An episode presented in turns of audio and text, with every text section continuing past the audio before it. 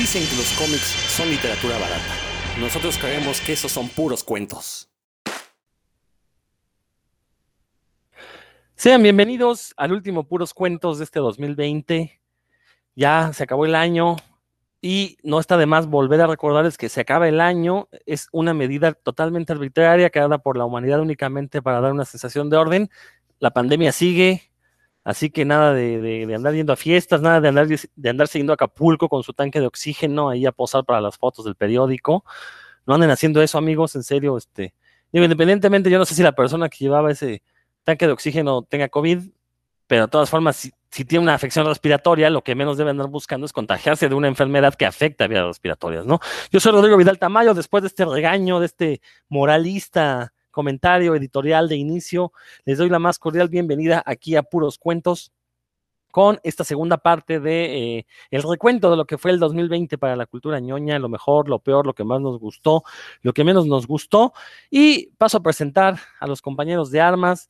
Empezamos contigo, Héctor, que llegaste al último, pero por eso te voy a dar chance de que seas el primero. Los últimos serán los primeros. Héctor McCoy, ¿cómo estás? Hola, ¿qué tal, Rodro? Amigos de Puros Cuentos que nos escuchan, un saludo. Oye, ¿cómo de que el tiempo es arbitrario? Hace 2020 años que nació Chuchito y lo andamos festejando y tú me haces sentir mal por andar comiendo como cerdo, pero bueno, es costumbre y vamos a estar aquí comentando el gol, error y figura como cada ocho ah, días. Ah, así es, así es, y te recuerdo que puedes comer como cerdo el día que se te antoje, no tienes que celebrar nada, celebra la vida, celebra que puedes comer, que tienes ese privilegio de, comer como cerdo, haces bien, Héctor, muy bien. Dan Lee, escritor y prolífico autor de, varios cuentos, aquí también es parte de, este programa de puros cuentos, obviamente, aunque sea redundante. Pues ya, como lo ha dicho Rodro, buenas noches a todos, aunque suene redundante, porque pues, lo mío, lo mío es el cuento. Deberían de ver todos los cuentos que, tiro casi cada tercer día para, para librarme de todo lo que hago. Este, pero bueno, eso no, no concierne al, programa. Y sí, eh, hoy este es el, recuento de los daños, podría llamarse, por, porque este año en realidad fue, este, fue particular en algunos casos. Pero, o sea, insinúas, Rodro, que el virus no está al tanto de, que ya se acabe el año y no va a hacer nada al respecto? No, pues no está ni al tanto de que ya hay vacunas. Es más, ya se está mutando para que haya nuevas cepas y la vacuna le, este, se la pele, pero bueno, ya, este, eso, eso es motivo para otro programa que no es puros cuentos, para otro tipo de programa que este, ya, después lo platicaremos. De mutantes, uno de mutantes. Ándale, ese sería un buen tema. Y bueno, nos falta Roberto Murillo, esperemos que se conecte, y si no se conecta, pues él se lo pierde. Si no, donde esté le mandamos un saludo. Y tenemos de nueva cuenta, por parte de la Covacha, nos visita Valentín García desde allá, las, las nórdicas tierras del país. Este, se encuentra aposentado. ¿Cómo estás, Valentín? Don Rodro, ¿cómo le va? Doctor McCoy, Dan, un gusto estar de nueva cuenta acá en Puros Cuentos, este, cumpliendo ya mi contrato de tres apariciones especiales que habíamos, habíamos quedado para finalizar el año. Exactamente, así es. Y bueno, yo quiero iniciar este programa. Ya, ya recordarán en el programa anterior, pues ya platicamos, comentamos ya este programa donde vamos a comentar eh, lo mejor, lo peor, lo bueno, lo malo del año. Ya hablamos de series, ya hablamos de películas. Sin embargo, este, yo sí quiero comentar. Acabo de ver Mujer Maravilla 1984 y la verdad es que estoy sorprendido de el nivel de bajeza al que puede llegar Warner con sus películas dedicadas al universo DC. Eh, ya lo hemos, ya lo he comentado en este programa. Eh, yo odié Man of Steel, pero Batman v Superman sorpresivamente me gustó mucho. Eh, Liga de la Justicia no me desagradó. Sí, le reconozco sus errores. Sin embargo, me pareció una película efectiva. Este, lo mismo me pasó con Escuadrón Suicida. Sí, tiene una película llena de errores, pero al final de cuentas fue bastante entretenida. Pero las de este año, bueno, Luego llegó este Mujer Maravilla, la primera parte, que sinceramente a mí no me agradó, no, no se me hizo una película decorosa. Y, ahorita fuera del aire platicábamos que eh, es, la primera parte de Mujer Maravilla todavía tiene este tufo de Zack Snyder, de eh, superhéroes sanguinarios, deseosos de, pelear, deseosos de matar. Eh, por ahí pregunta Dan Lee que si Linterna Verde no la cuento, no, porque esa no es de, este universo DC que, que creó Zack Snyder, fue previa de hecho, este, pues ya se olvidaron de ella incluso, ¿no? Entonces, este, no, que es muy mala también, ¿eh? O sea, eso no, no, no, no le exime de, de, de, de recibir una tunda. Pero bueno, este, decía yo, la primera parte todavía tiene este tufo de Zack Snyder. En esta segunda parte, como que se lo quisieron eliminar. Ahorita hablaremos, Valentín y yo, un poquito más de eso. Este, pero bueno, este, Aquaman, que también me pareció un despropósito, una película, incluso lastimaba los ojos Aquaman cuando, cuando la vi en el cine, o sea, es tan brillosa que lastima, así, esos colores, no, no sé. Este, el único bueno de, Aquaman fue Black Manta y de ahí en fuera el resto fue una piltrafa de película. Eh, Shazam, que es una obra maestra, Shazam, una película, una joya, creo que es lo mejor que ha hecho DC en este eh, universo que pretenden crear, este universo cinematográfico que, que, pretenden, que yo creo que ya no lo van a, consolidar, ya eh, este, estamos viendo cómo están intentando quitarse todas las trazas de, de Zack Snyder encima, aunque sí su remake de la Liga de la Justicia resulta ser un éxito, seguramente le van a volver a dar la chamba, ¿no? Este, bueno, eh, este año tuvimos Birds of Prey, que también me pareció una película bastante, bastante fallida. Eh, muy por debajo del nivel de, Escuadrón Suicida, que repito, no fue una gran película, pero fue divertida. Birds of Prey, la verdad es que me, resultó un tanto aburrida. Eh, y bueno, ahora llega Mujer Maravilla 1984, que pues estaba, se iba a estrenar originalmente en en el primer cuarto del año, sin mal no estoy, luego la retrasaron a verano por, con esto de la pandemia, después la retrasaron hasta diciembre y ya avisando que eh, se estrenaba en cines a inicios de mes y para el día 25 se estrenaba en, en HBO Max, este sistema estadounidense de eh, video bajo demanda. Eh, lo cual ahora que vi la película no me extraña estas decisiones. Estoy seguro que los ejecutivos se dieron cuenta que no tenían una gran película y no les costó trabajo tanto retrasar el estreno como mandarla casi casi directo al, a los servicios de streaming. Ahora, yo hablo desde el punto de vista ñoño, pero me sorprende porque mucha gente no ñoña que tengo en redes sociales, pues han comentado, han estado de acuerdo conmigo en que la película es bastante fallida, que es aburrida. Eh, sí, yo, yo concuerdo con ello. Valentina ahorita dirá sus razones, que de hecho las comentó en el programa pasado, pero sí me gustaría que las, las retomara aquí. Eh, yo siento que es una película que no tiene ningún desarrollo de personajes, salvo que intentan convertir, bueno, como decía hace rato, ¿no? Intentan quitarle a, este personaje de la Mujer Maravilla de estas dos películas toda el aura sanguinolenta que Zack Snyder quiso como imprimirle a todos y cada uno de los héroes de DC, eh, lo cual no me parece mal, y creo que lo logran, lo, logran hacerlo, este, lo convierten ya ahora en un personaje eh, que intenta pelear de la manera menos violenta posible, menos agresiva posible, ¿no? Este, obviamente no va a matar a los malvados, eh, se preocupa por cuidar a los transeúntes, a los inocentes, lo cual me parece muy correcto y es como deben ser los superhéroes. Pero digo, salvo eso, la película no, no ofrece mucho. Antes de darte la palabra, Valentín, nada más, Héctor, ¿ya la viste?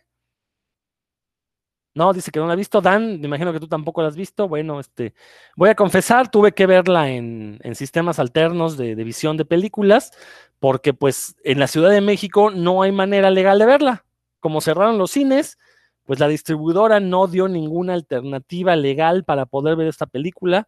Y pues ni modo, pues este, se filtran las copias de buena calidad y pues la verdad es que pues en estos tiempos de encierro, pues tenemos tanto tiempo libre que se puede dar el tiempo de buscar estas cosas. Pero Valentín, te dejo para que eh, comentes lo que, retomes lo que dijiste el programa anterior, por qué te gustó, porque curiosamente nadie ha mencionado eso que dice, solo tú te, a ti te lo he escuchado este, hablar.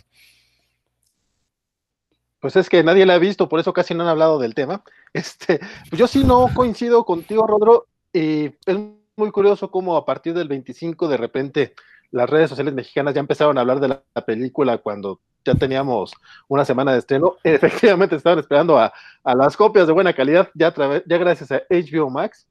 Eh, primero, antes, eh, lo que mencionas esto de que a lo mejor no le veían mucho éxito comercial este, los de AT&T, eh, no creo que esa sea la razón para que lanzara la película, más bien siento que le surgió un poquito tenerla ya justamente para probar su plan que, que, que aparte ya adelantaron que todo el próximo año van a estrenar todas sus, todas sus películas, van a tener este estreno simultáneo en Estados Unidos, en HBO Max y en, y en cines. Entonces, eh, no creo que vieran que todas las películas iban a ser este, fracasos, entonces no, no coincido con eso. Y de hecho, pues no, es la única película que estuvieron retrasando, o sea, misma Black Widow tiene también ya meses de retraso, eh, ya no hablemos de la muerte en el Nilo de otras, otras superproducciones por ahí que también se esperaban ya para este mes. y órale, un año más de retraso. HBO, eh, digo, Warner Brothers y AT&T deciden, no saben qué, pues nosotros sí nos vamos con todo porque tenemos que acelerar los, los lanzamientos, porque nos retrasamos con nuestras producciones, pues allá ellos.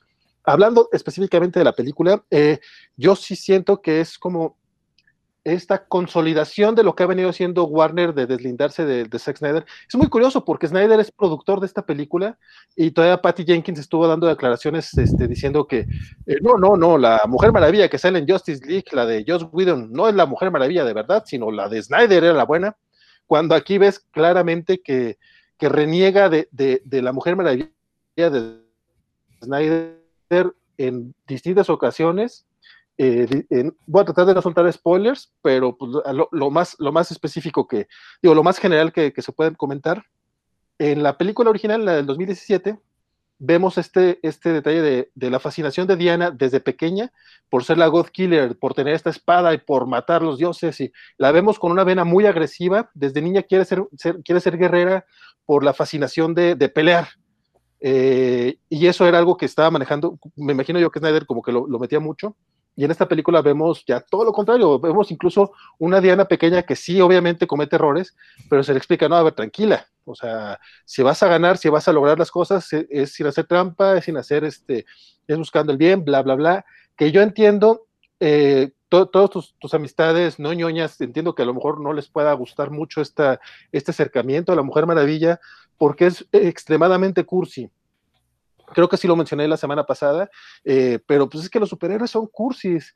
Ah, nos encanta ver a Spider-Man eh, teniendo a este niño poniéndose la máscara al final y eh, te acuerdas del al final de Amazing Spider-Man 2 eh, o nos gusta ver es que el hombre es el primero que viene a la mente siempre, pero vamos, ese es el tipo de superhéroes que queremos ver. Eh, a mí personalmente no me gusta Man of Steel porque tenemos un Superman que, que, ok, está chavillo, pero ¿por qué dejas que se mueran niños en un camión o por qué dejas que se muera tu papá? O sea, entiendo que son decisiones difíciles que tienen que tomar, pero me parece que el pragmatismo de Zack Snyder no, no va de acuerdo a la mayoría de los superhéroes, eh, ya sean DC o Marvel. A lo mejor con Batman podría funcionarle, pero mira, aunque traigo ahorita una pelea de Batman, no es mi personaje favorito, entonces me valdría gorro lo que le hicieran a él con Superman La Mejor Maravilla yo creo que no es el caso, y es lo que me gusta aquí, vemos eh, que Patty Jenkins y probablemente Gal Gadot también ya eh, adoptan este personaje como lo que es una guerrera pacifista, la vemos efectivamente, ya no utiliza una espada, e incluso hay por ahí una escena en la que básicamente dice, no, no, ¿para qué traes espadas? Es una tontería, que esa es una referencia muy, muy directa al, a, la, a la Wonder Woman de, de Snyder. Entonces, no sé, me gusta a mí eso, me gustan las escenas de acción que sí, en efecto, a lo mejor están muy, muy distanciadas entre ellas. No es una película totalmente de acción, evidentemente, es mucho de personajes, de relaciones. Eh, vemos este rollo de que, de que está Steve Trevor nuevamente acá y todo lo que tiene que pasar Diana para como a lo mejor volver a, a aceptar su partida y volver a hacer. Tú mencionabas fuera del aire, Rodro, que es como, es que están empezando de cero y es que a lo mejor sí, a lo mejor sí están partiendo de cero, no tanto para borrar la primera película completamente, pero sí es como, miren, este es el acercamiento que nosotros le queremos a, tener con, con, Diana. Eh, me, gustó, a mí me gustó mucho, me gustó, me gustó todo eso, me gustó incluso los personajes secundarios, me gustó mucho Bárbara Minerva, aunque sí coincido contigo en el tema de que a lo mejor ya cuando con la con, el, con, la presentación final, ya cuando se convierte completamente chita, los efectos no son los mejores, eh, pero me gusta cómo, cómo va creciendo, cómo Kristen Wiig este, también eh, la vemos muy, muy cómoda el personaje y le vemos todos los matices. Y le ayuda mucho a Gal Gadot tener a Kristen Wiig ahí y tener a Pedro Pascal y tener a Chris Pine, porque sí, pobrecita, está muy bonita, pero su, su, su vamos, su, sus dotes actorales no son como muy, muy, muy amplios se, en un par de escenas se ve muy limitada, pero creo que to, todo el equipo alrededor le ayuda mucho a salir adelante. Eh, quizá es un poco más larga de lo necesario, pero a mí me encantó, me gustó incluso la manera en la que adoptan ciertos... Es que no quiero soltar los spoilers porque mucha gente no, no lo ha visto, sueltes, pero no lo sueltes. todas estas pequeñas referencias... esas, esas, pequeñas, perdón, perdón, esas pequeñas referencias que, que se avientan, esos pequeños guiños sin, sin, sin ser tan necesarios. Y ni siquiera hablo de, de la escena post créditos. Creo que esa fue la que a mí menos me emocionó, que veo que a muchos es como que lo que les gustó, porque pues, a la gente le gusta que le recuerden las cosas viejas. Este, no sé, a mí sí, eh, te puedo decir, a mí sí me emocionó, a mí sí me gustó, me gustó más que la primera. La primera eh, me gusta mucho hasta después de la escena de No Man's Land. Siento que el tercer acto cae mucho y como que la película sobresalía porque veníamos de cosas medio malitas.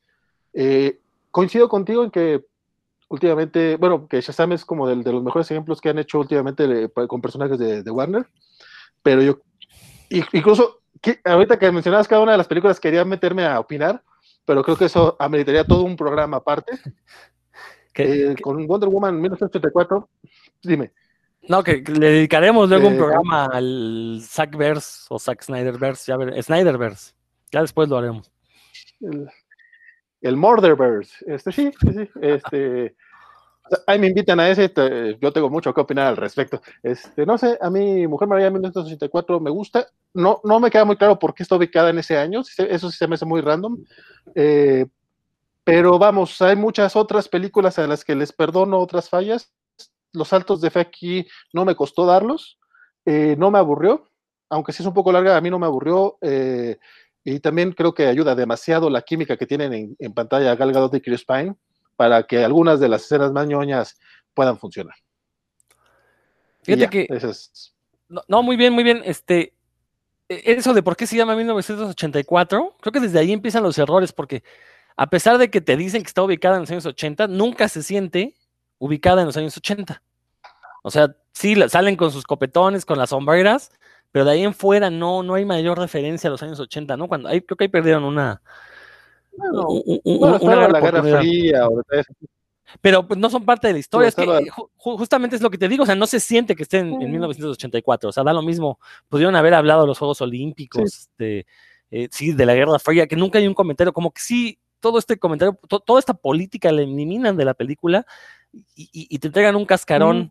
Que la verdad, como que yo, yo sentí que nunca cuajaba. Creo que hubiera sido una mejor película si se hubieran centrado nada más en, eh, la relación de Diana y Chita, que no estoy spoilerando nada, digo, este, no va por ahí la película, por eso digo que hubiera sido mejor si hubieran hecho eh, eh, esta historia de, cómo se forja una amistad, después se rompe y se vuelven este, némesis y cosas así, hubiera sido mucho más interesante porque creo que al igual que en la primera película, que no tenemos un villano bien desarrollado, porque yo, yo siempre lo he dicho, ¿no? Un héroe se va a medir siempre con, contra el villano que tenga. Si tiene un buen villano, va a ser un buen héroe. Si no tienes villanos bien desarrollados, no, tiene, no puedes tener un héroe bien desarrollado. En la primera eso me pasó y en esta es lo mismo, ¿no? Los, los dos villanos que salen realmente son un caos, pues. Y, y, la dirección de Patty Jenkins sí me pareció, creo que es de los puntos más bajos. Yo, yo creo que muchos de los problemas actorales que tú le ves a Gal Gadot, yo se los podría checar a la directora.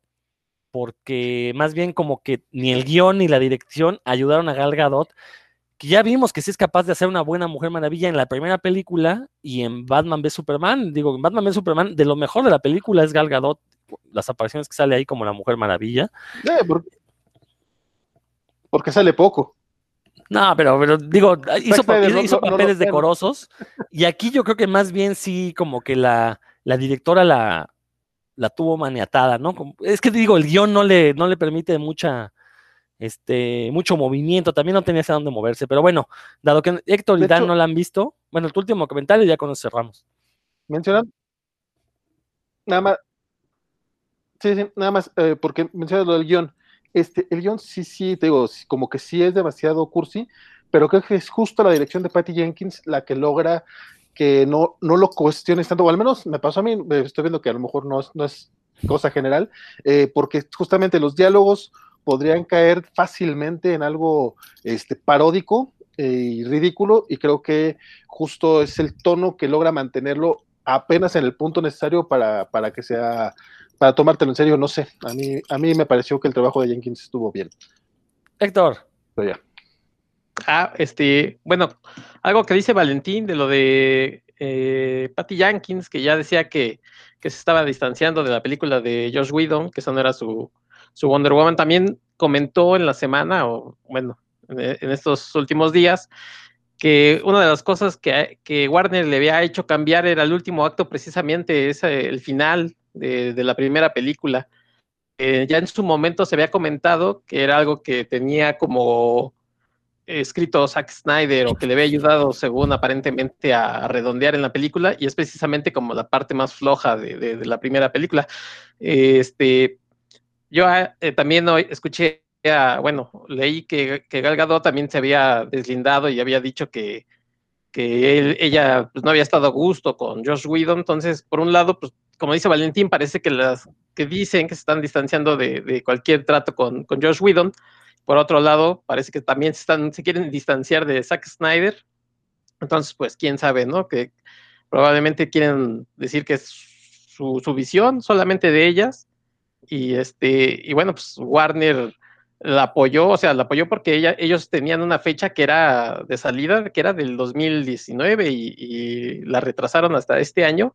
Y bueno, pues ya sabemos todo lo, que pasó y precisamente por, por, esto que está sucediendo de la pandemia, ahora va a ser muy difícil eh, medir o tener un parámetros para saber qué va a ser un éxito o un fracaso, porque eh, lo que consiga de dinero en taquilla, pues no lo va a hacer y no lo va a hacer que Warner ya dio luz verde para la tercera parte con, con Patty Jenkins, que en ese Inter va a ser este eh, la película de Star Wars, tiene un proyecto ahí de Star Wars y después supongo que hará esto de, de Wonder Woman. Eh, también comentabas, Rodro, que si a lo mejor lo de lo de Zack Snyder en, HBO Max, esto de la Liga de la Justicia es un éxito, pues le seguirán dando cosas. Yo no dudo que, que para ellos se vaya a ser un éxito si están jalando suscripciones de, de, los, fans, de los ñoños, están suscribiéndose, pero pues solamente en, ciertos lugares, ¿no? En Estados Unidos, en lugares muy limitados. Aquí, quién sabe hasta cuándo vaya a llegar eh, el, el streaming de, del HBO Max. Entonces, pues no van a poder, yo creo que decir esto fue un éxito a nivel mundial, pues si no, como dices tú, lo tengo que buscar pirata, pues obviamente cómo puedo medir el éxito de, de todas estas eh, películas que tienen proyectadas uh, tanto en cine como, como en su canal exclusivo. Pues sí, ahí no sabemos cómo, cómo le van a hacer y, y, también pues habla un poco de la miopía de estas compañías de centrarse únicamente de momento en, en los mercados locales este, creo que este tipo de películas sí deberían considerarlas a nivel eh, mundial, ¿no? Y, y, buscar la manera de, si, la, si HBO Max únicamente tiene eh, transmisión en Estados Unidos, pues, pues buscar la manera de transmitirlas al resto del mundo, porque si no... ponerla la, quizás en el HBO normal, y en, en otras sí, partes del mundo, y, exacto, exacto, y unos centavos, pues, total, sí, porque mucha gente, aunque se va a pagar un mes de HBO para ver esa película, estoy seguro, ¿no? Entonces, este... Eh, bueno, pues ya a ver, a ver qué hacen para el siguiente año, pero sí, sí, creo que sí deberían pensar más en el mercado mundial, que al final de cuentas es el que les permite eh, re, eh, recuperar la inversión, ¿no? Ya sabemos que China es ahorita el principal eh, mercado para todo tipo de cine, entonces si triunfas en China, muy probablemente recuperen su inversión. Por ahí menciona Valentín que Mujer Maravilla consiguió 85 millones de dólares, pero ¿cuánto costó? Como 200, ¿no? Me imagino. Sí, seguramente. Más con, con lo que ya han gastado de, sí, no, de me refiero publicidad y demás. No, me refiero que llevan con, los 10 millones de dólares que dicen que le dieron a cada una a Patty Jenkins y a Gal Gadot para, para invitar a la gente a que vaya al cine, aparte. No, sí, eh, son 85 millones de dólares en este primer fin de semana de estreno en Estados Unidos. Bueno, sumado a lo que ha ganado a nivel mundial, pues. Y yo creo que con ese parámetro, considerando que es pandemia, es que Warner dijo, bueno, pues, o sea, no le fue mal considerando en lo que estamos, pues. Y bueno, pues, y, ya se hizo más que Tenet. Exacto, me fue mejor que a Tenet. y bueno, ya nada más para cerrar esto de Mujer Maravilla de 1984, sí quiero, no, no, me quiero quedar con las ganas de decir que en la película sale un artefacto, que es de hecho es el kit de la película, lo que desata toda la historia, que curiosamente en una película con personajes femeninos, este artefacto tiene la forma de un dildo doble. Entonces eso se me hizo muy curioso ahora que la vean, Fíjense en eso, este artefacto, lo agarran mujeres, lo, lo sopesan, lo, lo, lo, miden con sus manitas y, y, parece en serio una cosa ahí, este, pues muy fálica, pero, pero, pero doble además, ¿no? Entonces eso como que sí me puso a pensar muchas cosas, ¿no? De qué nos está dando, bueno, ya iba a decir Warner, pero qué nos está dando AT&T en sus películas, este, dirigidas a, toda la familia, ¿no? Se te, ¿Eh? ¿Se te dejó comprarlo? ¿Se te dejó comprarlo, Rodro? no, no, nomás me, se me hizo muy curiosa la forma que tiene eso. Entonces yo así, sí me pone a pensar si de veras hay ganas de, de llegarle al público femenino o si, si, estas ganas están bien encaminadas. Pero ya cuando la vean ustedes, Dani y Héctor. ¿Qué pasó, Héctor? A mí me da mucha pena que hace ocho días Roberto Murillo, que se encuentra ausente, nos haya dicho que él no consume, que ustedes tampoco consumieran este tipo de películas piratas y demás. Y bueno, pues se ve que a ti te entró por una oreja, te salió por la otra. Qué pena, de verdad, Rodro, ¿eh?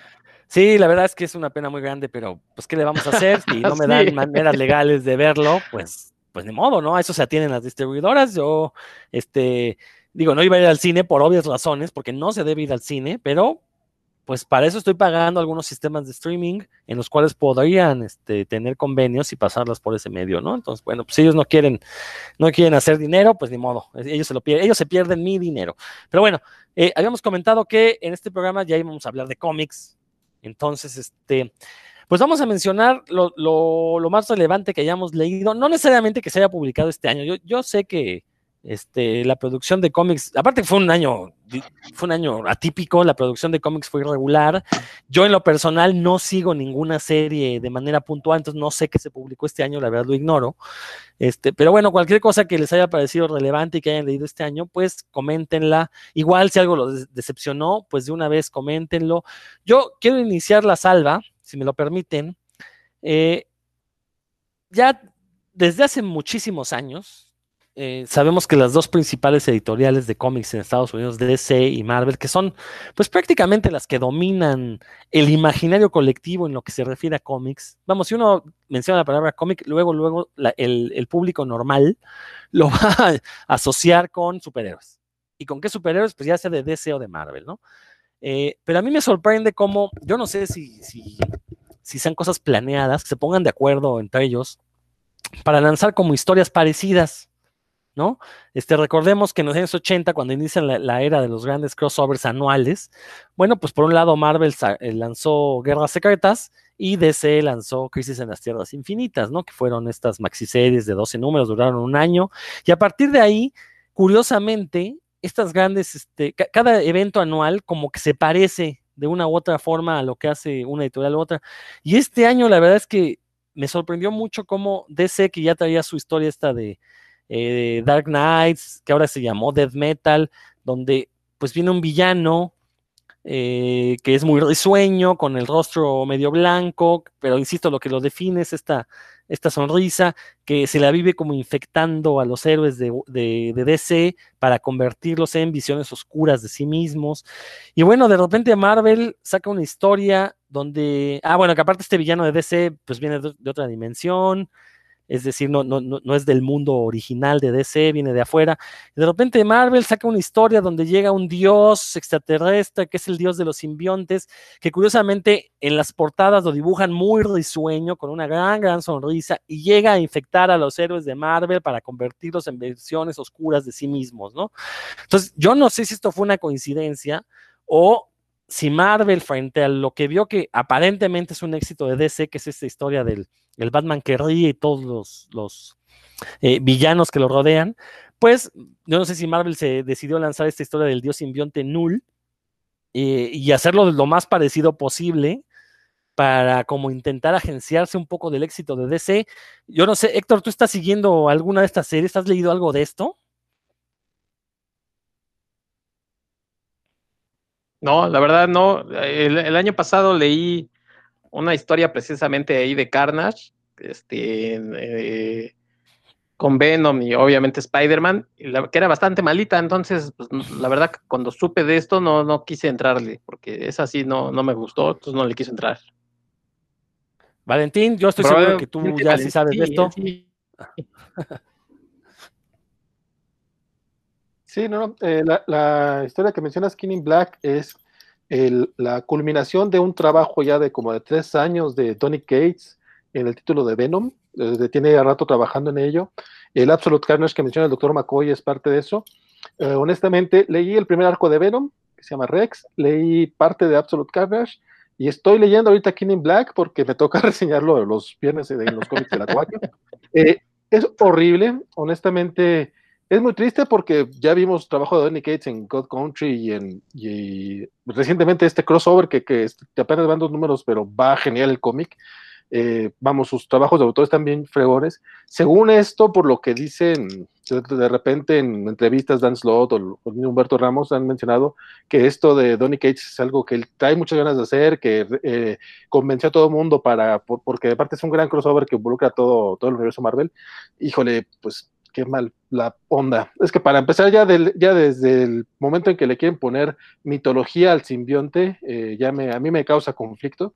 No funcionó cuando crearon el planeta de los simbiontes, que pusieron por ahí al, Silver Surfer cósmico en los 90, en algo muy horrible, un comiquito de dos, partes del Hombre Araña.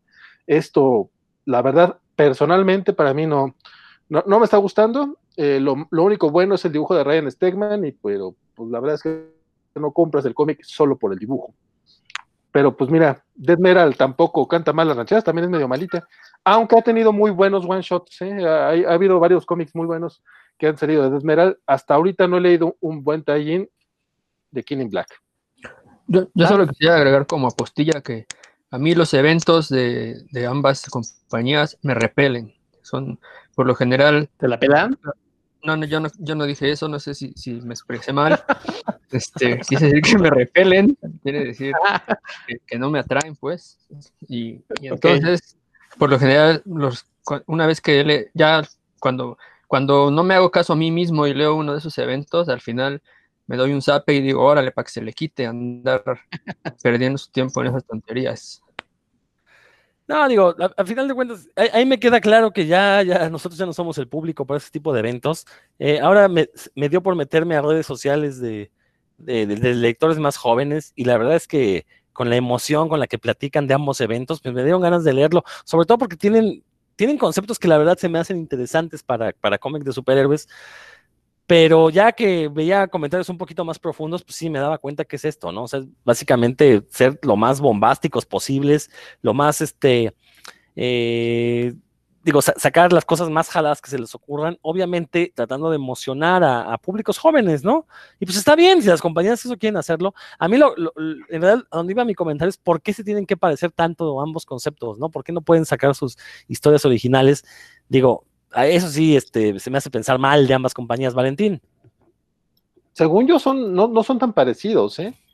No, digo, visualmente, digo, la, yo, yo, yo, lo digo desde, haz de cuenta, en el momento que entras a una tienda de cómics y ves una portada de, de ese death metal con el Batman que ríe, y ves la portada de Null donde está Null sonriendo y dices, oye, pues qué diferencia, y que aparte los dos tienen rostros blancos y cosas así, ¿no? A eso me refiero, o sea, que está encaminado a eso, estoy, estoy seguro que es una estrategia mercadológica para que entres a la tienda de cómics y, no, y, y te, te, te, lleves los dos pensando que son similares, porque de hecho, bueno, a lo mejor ya no lo son en el desarrollo, pero pues visualmente te los presentan así.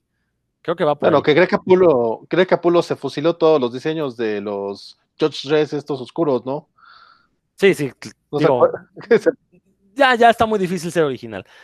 Pero bueno, este, eh, pues ya va, vamos a comenzar entonces este, con, ya, ahora sí, ¿qué nos gustó? ¿Qué leímos este año y que nos haya gustado? Este, a ver, Dan, vamos a iniciar contigo. Siempre tienes muy buenas recomendaciones. Ah, pues muchas gracias por ese punto de vista, mi buen Rodro. Pues yo sí me leí, yo sí voy a hablar de un par de, si, da tiempo de un tres, pero tengo planeado hablar de un par de, de títulos que sí se publicaron este año. Eh, y uno pues, son de, de, mi dupla gurú, que son Edward Baker y Sean Phillips. Publicaron un, una historia que se llama Pulp, que seguramente que, ah, veo que Valentín sí la, la, leyó.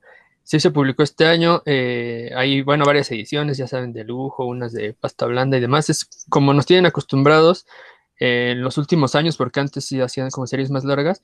Este es un one shot, bueno, no es un, sí, es un one shot, es una historia que se ustedes compran el, el librito y ahí viene contenida pues, en, su totalidad, no necesitan eh, saber, bueno, comprar más. En este caso, Pulp es, les voy a decir con la premisa para que, que saben que es, estos son como unos masters de, la, de las historias criminales y eh, como le conocemos en, en, español de vela negra, el género negro. Eh, y pues bueno, en este específicamente se trata de un, eh, un escritor de pulps en, por ahí de la década de los 20-30, es el, el, protagonista, que se da cuenta, pues como que le está yendo un poquito mal en su, económicamente más que, más que nada, como que le está yendo mal. Y, en la empresa ya no le están dando pues la, la relevancia que él cree que, que tiene, él trabaja para una editorial, como, pues, como un, es un escritor pulp, ya saben, escribían a destajo, ¿no? Este, no, no tanto centrados en la calidad, sino pues en estar sacando historias continuamente para cobrar por palabra, como se cobra en las revistas de Estados Unidos. Pero este escritor tiene un pasado por ahí del que él mismo extrae, extrae sus historias, eso pues, lo, vamos, lo van a saber cuando lo lean. Y en ese problema, la narrativa va así, va saltando del presente al pasado, donde nos enteramos un poquito de, de lo que hacía él antes de dedicarse a escribir. Y en esta situación en la que está, eh, pues tiene la idea de, meterse a, una historia como las que él escribe, ¿no? En, asaltar o obtener dinero de forma ilegal, pero pues ya es, es una persona de edad avanzada, entonces tiene que, planear cómo lo va a hacer.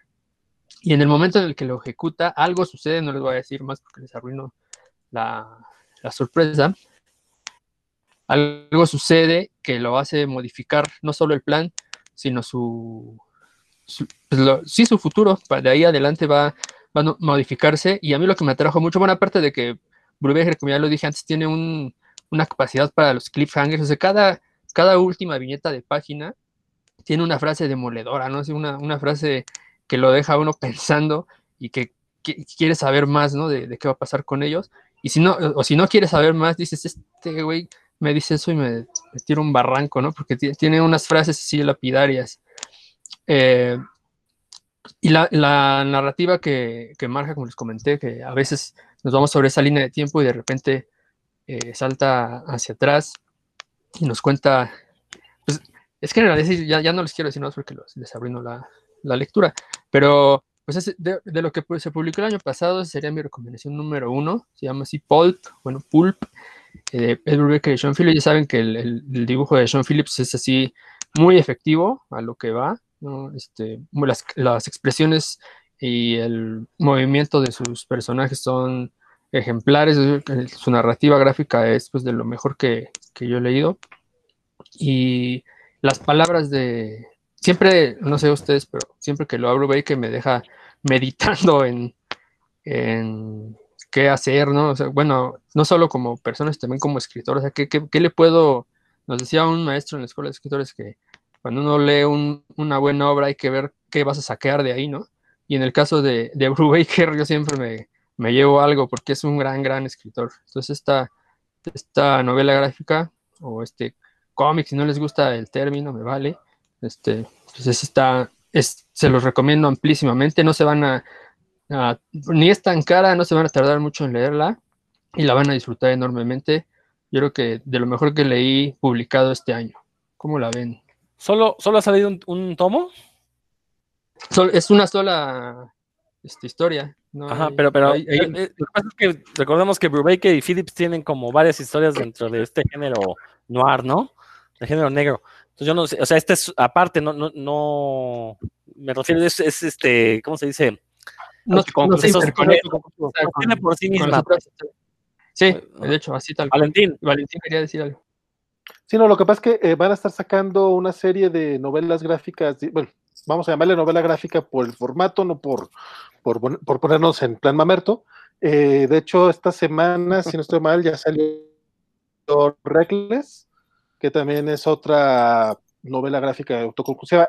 Reckless todavía no la leo, pero apoyo completamente la recomendación de Paul, una chulada, muy buen cómic, Sí, sí. Sí, si tienen, han publicado en este formato, perdón la interrupción, han publicado también otra que se llama My Heroes Have Always Been Junkies y también en este formato que se llama Bad Weekend y esas dos sí se, sí se enmarcan dentro del universo de Criminal, que es como su, serie que continúa. O sea, si las puras historias se sostienen, se sostienen por sí mismas, pero si uno conoce el universo de Criminal, pues vas, vas a encontrar algunos personajes, nombres, lugares que se mencionan que, te redondean la experiencia, pero sí se sostienen por sí mismas y siguen ese mismo formato. Bueno, me voy a ir a buscar Reckless. Está terminando, ya empezando el año. gracias por el tip, Valentín. Muy bien, muy, muy buena recomendación. Héctor, ¿tú qué leíste de cómics este año que, digas, este es el bueno?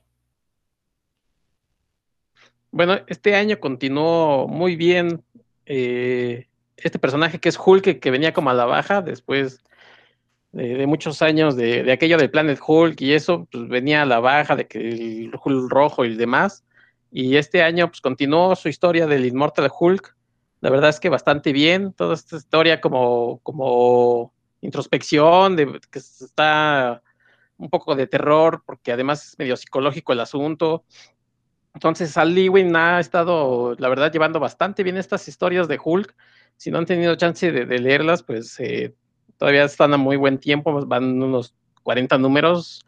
Este, son bastantitos, pero pues, la verdad es que están bien, bien, bien buenos.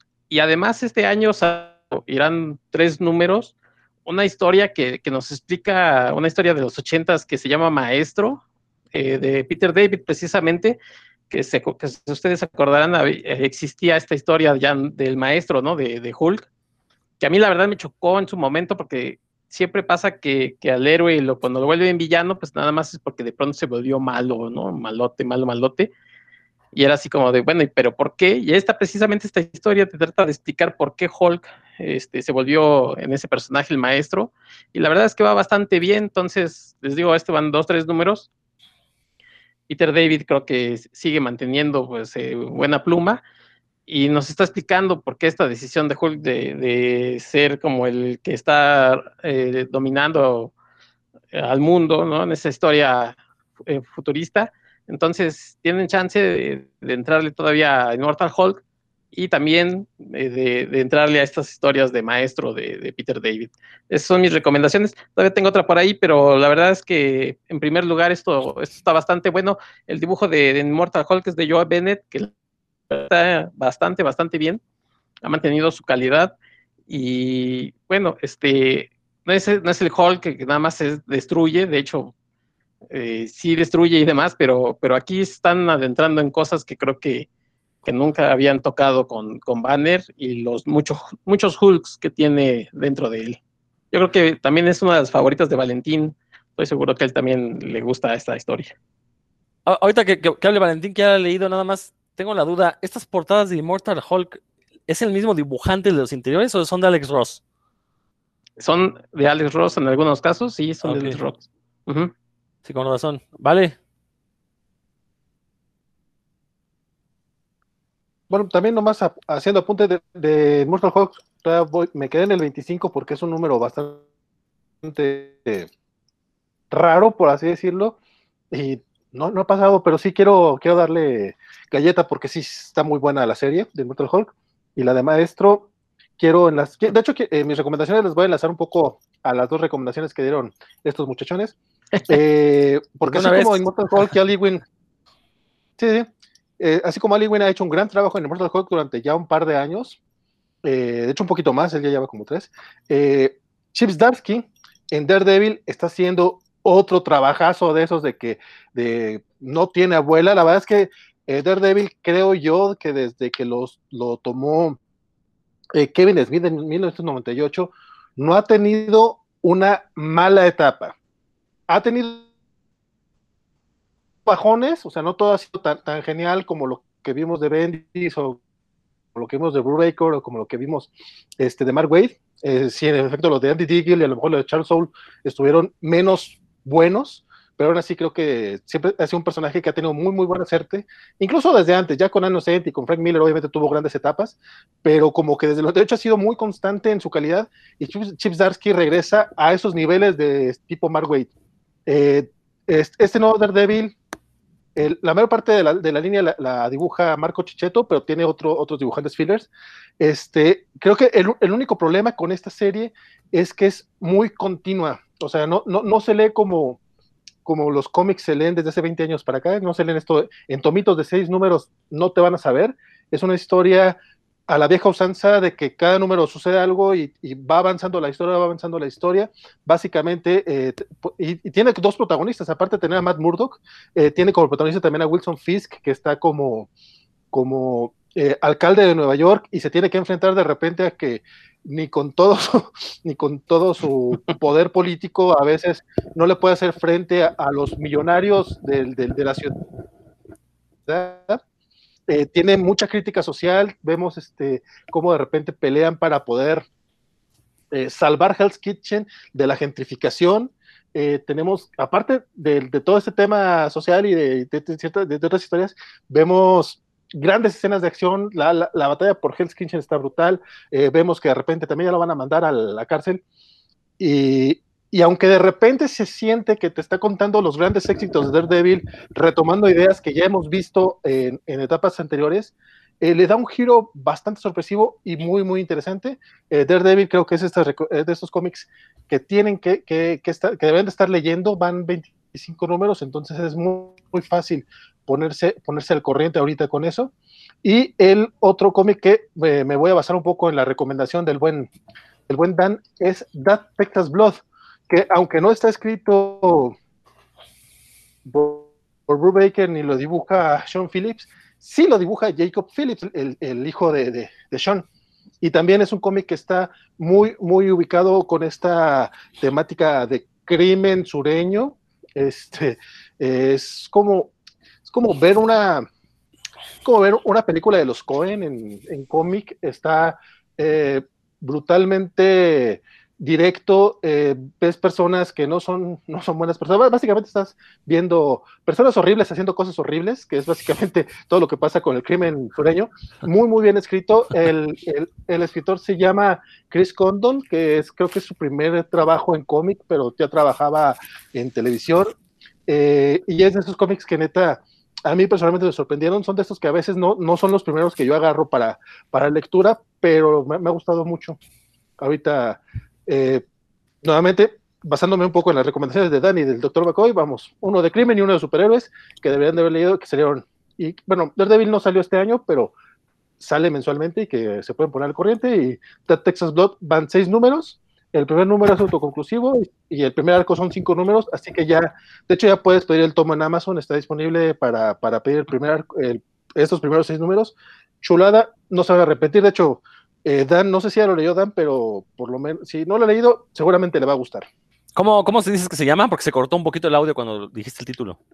Ah, That Texas Blood. Es esa, esa Texas sangrienta. O esa sangre de Texas. Oh. No, esa sangre de Texas sería más bien. Oigan, antes de, hablar del cómic que, yo iba a mencionar, nada más quiero saber, ¿estos títulos que han mencionado se consiguen en México de alguna manera? Mm, sí, claro, a través de Amazon. es decir, me estás diciendo que Televisa no está publicando ni Mortal Hulk, ni Daredevil, ni Panini no está sacando este de Pulp. Eh, no, en el caso de Televisa ya publicó, creo, uno, un tomo o dos de Mortal Hulk y, eh, ahí se quedó. Eh, de Daredevil, según yo, todavía no empieza la etapa de, de Chip Zdarsky, se quedó justamente cuando iba a arrancar. O si salió, salió un tomo y hasta ahí se quedó. Eh, para qué te miento, no estoy completamente seguro, pero no la han continuado y pues, no se ve para cuándo reactiven esas publicaciones. Y en el caso de lo de, Philips y Brubaker, es muy triste que no se ha publicado absolutamente nada de ellos en México. Ah, tenía, yo la idea que Panini había publicado algo, no sé si fatal ah. o, criminal. publicó el primer arco de Velvet. Ah, de ahí, por eso tenía esa idea, sí, justo pero nunca lo terminó, fueron solo, solo seis números, pero dicen, ah, oh, hay chismes de que sí va a llegar algo de ellos el próximo año, no sé si a través de Panini o de Camite, o quién sabe si de Televisa, pero parece que sí, pero sería lo primero que se viera así completo para México.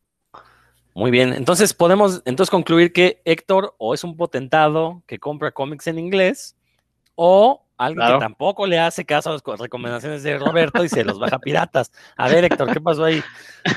Este, yo, no, de acuerdo con Valentín, ¿eh? el Daredevil muy bueno. Este, y, y sí, o sea, a partir de, desde aquel Shadowland que era una porquería, pero la verdad es que ha mantenido su, su calidad.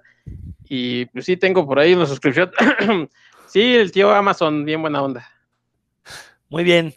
Bueno, pues yo me voy a alejar por completo del cómic gringo quiero recomendarles eh, un cómic que, si mal no estoy, se empezó a publicar en 2017. Eh, terminó como su primer arco en 2018. Eh, se, publicó originalmente de manera online en una página que se llama Panel Syndicate, que panelsyndicate.com, que si no la conocen, es de estas páginas donde Eh, uno puede leer de manera gratuita lo que suben los autores, pero tienen la, si ustedes gustan, pueden comprar los productos. Es como un poco la página de Bandcamp. Este, pueden ponerle que le dan cero pesos y, lo, y pueden acceder a los cómics. Bueno, más bien como el autor haya decidido, ¿no? Eh, el particular del cómic que les voy a hablar se llama Universo o Universe en inglés. Se publicó en ambos idiomas, en español y en inglés. Eh, es original de Albert Monteis, un, alto, un autor barcelonés. Y les decía, se comenzó a publicar en 2017 en 2018 termina su primer arco. En 2019 se publica la edición física por parte de Astiberri en España. Y yo lo vine a leer apenas hasta el 2020. Eh, conseguí ahí una muy buena oferta directamente con la página de, de la distribuidora. Y es un cómic que la verdad me sorprendió muchísimo porque es ciencia ficción en toda la extensión de la palabra. Los que me conozcan personalmente o, los que hayan seguido puros cuentos sabrán que yo soy muy estricto con lo que considero o no ciencia ficción. Este cómic lo cumple cabalmente, pero lo mejor es que hace parecer sencillo escribir ciencia ficción de esta calidad. Son pequeñas historias. El tomo que se puede conseguir incluye las cinco primeros, primeras historias. Eh, si se meten en la página de Panel Syndicate, hay seis, pues hay una más. Eh, eh, y la verdad es que es una ciencia ficción muy eh, la palabra no es cómica, o sea, sí, te va a sacar sonrisas, pero no porque sea cómica, sino porque es muy irónica, es muy eh, irreverente en la manera en que trata los temas cienciaficcioneros, es futurista, obviamente está ubicada ahí en un futuro, sin embargo, tiene un comentario donde se pone a hablar, tiene un comentario social cuando se pone a hablar acerca de corporaciones, se pone a hablar... Eh, eh, cómo serían los encuentros con extraterrestres, pero desde el punto de vista de los extraterrestres, qué pensarían de nosotros y sobre todo cuál sería el impacto psíquico si tuviéramos estos encuentros con, con, extraterrestres. Eh, tiene unas ideas muy, muy originales. Por ahí, la primera historia se trata de una corporación que envía a un trabajador para que vaya al Big Bang y le ponga una marca de agua a los átomos originales para que entonces, cuando lleguen al, al presente, la corporación pueda reclamar derechos sobre todo el universo. Entonces, bueno, esa es la, la base, de ahí sale una historia. Eh, les decía, hay otra donde se da el contexto extraterrestre de una manera muy, muy original. Hay una historia también acerca de viaje en el tiempo, pero no como lo, lo hemos visto en las películas. Eh, digo, no, no, es spoiler, porque de hecho así empieza la historia, pero básicamente es una chava que sufre un desfase este, cronal. Eh, como parte de un experimento, se comete un error y la chava eh, vive uno o dos minutos en el futuro. Entonces, este, pues tiene que aprender a vivir, porque eso es lo importante, ¿no? El cómic se centra en cómo la chava tiene que aprender a vivir con este desfase cronológico con respecto al resto del mundo, ¿no? Entonces, son historias muy, muy originales. Es un dibujo eh, muy tirándole al cartoon. Eh, pero bueno, más, más, bien en la onda cercana a Paco Roca, de este dibujo que se ve muy sencillo, pero que ya hemos discutido aquí, que es muy expresivo, que transmite muchísimo, que le pone mucha atención al detalle. Eh, y lo mejor es que son historias cortitas, están escritas muy parecidas a como si fueran mangas, se leen muy, muy rápidas. Sin embargo, son historias muy, muy profundas. Universo de Albert Montes. Eh, se puede conseguir en físico en librerías. Eh, está un poco caro porque desgraciadamente pues es de importación. Pero la verdad es que son de estos cómics que, yo la verdad me acerqué muy receloso porque dije, hijo, va a ser otro cómic futurista que no me va a hablar nada de ciencia ficción y no. La verdad es que los conceptos científicos que maneja son bastante complejos, le sabe dar la vuelta muy bien el autor, eh, o aquellos conceptos que a lo mejor ya han sido muy sobados, le sabe dar un aire muy, muy fresco. Entonces la verdad es que eh, quedé muy, muy complacido por esta lectura. Además la edición en física es muy bonita, es de pasta dura, pero es como horizontal. Entonces es como leer un cuaderno de forma este, italiana, ¿no? Entonces, la verdad es que vale mucho la pena y sobre todo si se meten a la página de la distribuidora, que es este sexto piso, de repente ponen eh, descuentos. De hecho, ahí fue cuando lo conseguí, me salió bastante, bastante barato. Sí me ahorré una lana respecto al precio en librerías. Entonces, esta es mi recomendación de lo mejor que leí en 2020, Universo de Albert Montes. O lo pueden ver gratis si quieren o si quieren darle ahí una colaboración voluntaria al autor. En panelsyndicate.com están las dos versiones, tanto en español como en inglés. Eh, y léanlo, léanlo para que se den cuenta sobre este de las posibilidades que nos otorga la ciencia ficción para hablar del aquí, de la ahora, aunque nos las presenten en, en un ambiente futurista, ¿no? Entonces, este, hay una historia también muy bien, antes de que se me olvide, una historia, este, obviamente la relación entre androides y humanos, que también es un tema sobadísimo en la ciencia ficción, pero Montéis le da la vuelta de una manera magistral, ¿no? Entonces, digo, este, básicamente los grandes tópicos que ha manejado la ciencia ficción, Montéis los, los usa pero sale avante y sobre todo este, entrega visiones muy frescas, muy originales de lo que deben ser estos conceptos. Entonces yo quería recomendarles este cómic de Universo de Albert Montes. Héctor, vi que ya activaste el micrófono, así que te toca hablar, ya sea para algún comentario de lo que dije o para hacer una siguiente recomendación. Este, pues para reafirmar lo que comentaste, la verdad es que es una historia bastante buena. Yo, yo me la encontré así como como sin creer y la empecé a leer y como dicen mis, mis parientes allá ibéricos, me flipó, me flipó esta historia que cuentas de la chica de, este, que está viviendo como en el futuro y que pues no saben qué onda. La verdad es que es buenísima. Creo, digo, hasta donde sé, son como entregas, ¿no? Me parece que es más bien como en formato historieta, más que como manga, es como historieta, este, como si fueran entregas, no sé si una diaria o no sé, pero la verdad es que ya aquí, eh, al tener todo el tomo recopilado, pues la verdad es que vas este, disfrutando historia tras historia. Es un tomo bastante, bastante bueno, que como dices, pues está pues carito. sabemos que estas eh, cosas de Astiberri, pues siempre pegan en el bolsillo, pero pero pues cuando, como tú te, tienes la fortuna de encontrarte por ahí una, un descuentillo, pues la verdad es que sí vale la pena. Y pues, qué buena, qué buena recomendación, Rodro. Ahora sí te sacaste el Oscar de, puros cuentos, porque sí, no es, no es tan común. La verdad es que aquí en puros cuentos a veces recomendamos cosas que, como bien dices, en otros lugares este, se escapan o a veces eh, eh, son, son tocados así como muy, muy por encimita y aquí, bueno, pues eh, tú vienes a recomendar estas historias que, la verdad es que sí valen muchísimo la pena que la gente les dé una mirada. Y, nada más mencionar que sí, los libros de Ativerdi son caros, pero tomando en cuenta que son de importación y comparándolos con otros cómics que también llegan de importación, son los más baratos, porque alguna vez el editor de Astiberri vino a México de una conferencia y explicaba que ellos lo que querían es que se diera a conocer la obra de sus autores, entonces eh, daban un gran descuento para distribuidores aquí en México. Les daban, en, aquel entonces el 60% sobre el precio de portada. Entonces realmente los cómics de Steve salen más o menos al mismo precio de lo que te saldrían comprarlos en, en Europa. Pues si, si, tuvieras chance de viajar o que te los mandaran, salen aproximadamente al mismo precio si haces la conversión de euros a pesos, ¿no? Entonces, si lo comparas, por ejemplo, con los, las importaciones de Planeta, no son tan caros, ¿no? Sí, sí, obviamente son, cuestan más que lo que publica Televisa o, o, cualquier editorial mexicana por obvias razones, pero vamos, no son estos precios exorbitantes que tienen este, otras editoriales, ¿no? Por ahí este D-Books también, a través de Malpaso, también están trayendo con buenos descuentos sus libros, entonces llegan a precios más o menos decentes, ¿no? No diré que son accesibles, pero son decentes, ¿no? No son estos robos en despoblado a los que nos tienen acostumbrados la, la importación, ¿no? Pues échate otra recomendación. Ah, perdón, Dan quiere mencionar algo. Sí, yo nada más en este caso subrayar que Panel Syndicate, eh, pues, yo ahora que lo mencionas, pero voy corriendo a Panel Syndicate porque a mí me gusta leer los cómics que tienen ahí. Bueno, fíjate, tiene como dos años que no leo nada de ahí por, por menso, la verdad, porque pues, la página ahí está, ¿no? Pero pues dejé de, seguir los títulos que estaban ahí.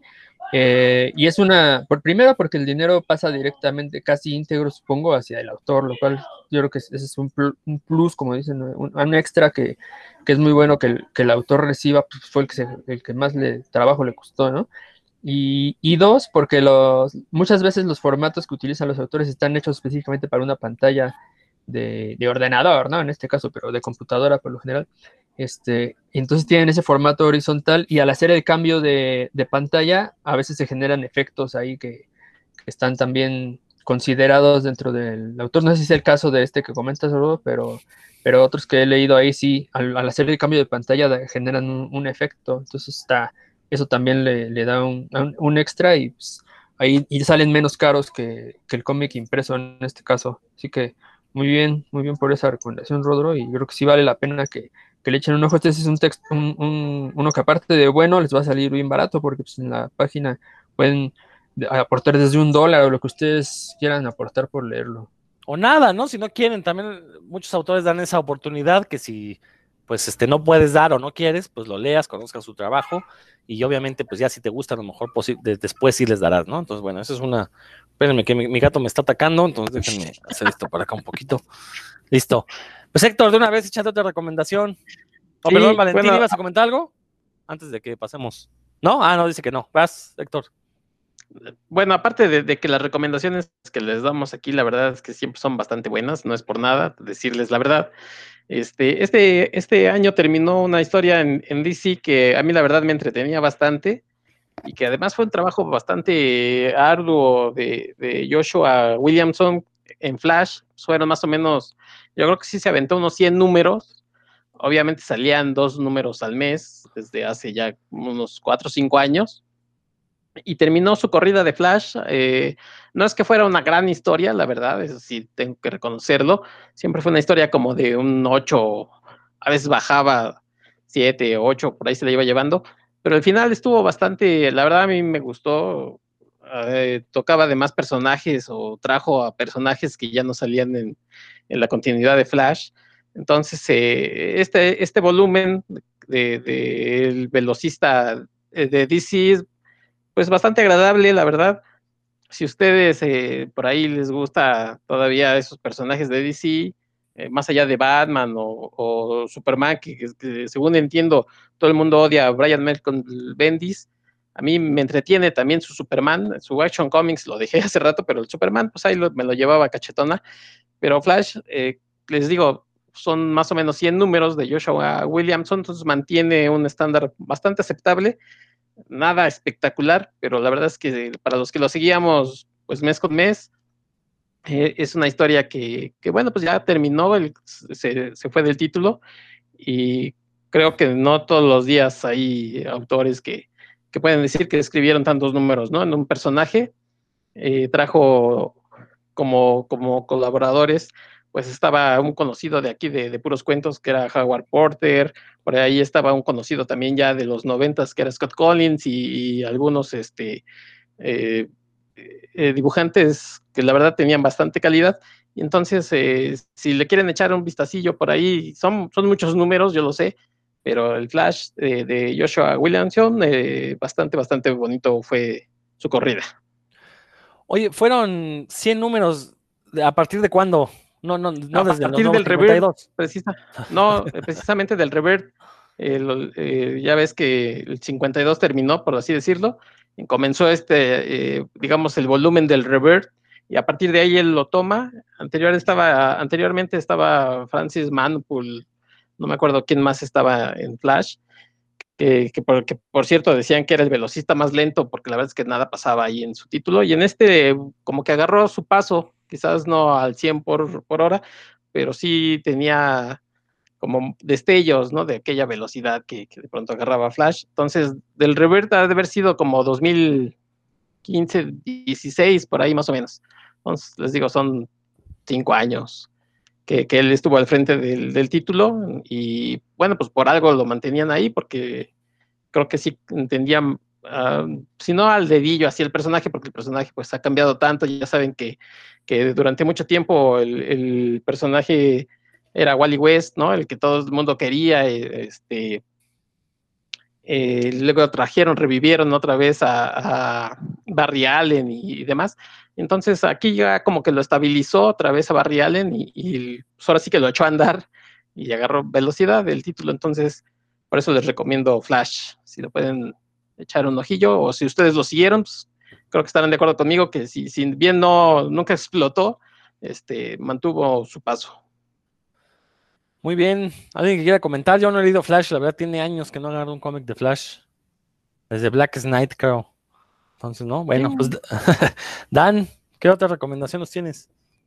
Este otro, eh, que se, otra historia que se publicó este año, el número uno, que, que bueno, fue, fue muy buena historia y creo que le ha ido muy bien con los fans de estos personajes. Es una historia también futurista y de muchas artes marciales, que es The Last Running, de esa historia de las tortugas ninjas, personajes de los que fueron súper populares en los 90 y siguen teniendo un buen número de seguidores.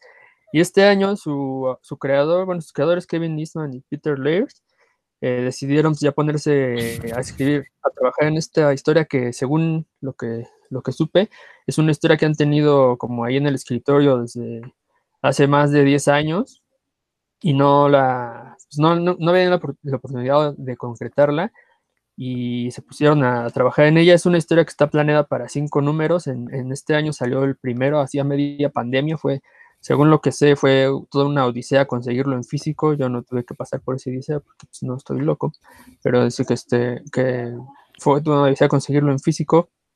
Y bueno, los, los, autores son Kevin Eastman, Peter Laird y Tom Waltz, son autores de la historia, diálogos y demás. Kevin Eastman también hace, según lo que, lo que supe, bueno, lo que escuché en una entrevista, es él hace también los, los bocetos de las páginas y, lo, y, el arte, el dibujo lo hacen unos mexicanos que son Esaú e Isaac Escorza, son unos hermanos gemelos, y ellos hacen el, el arte, los acabados, y sí, sí, le ponen mucho, mucho saborcito y feeling al, dibujo.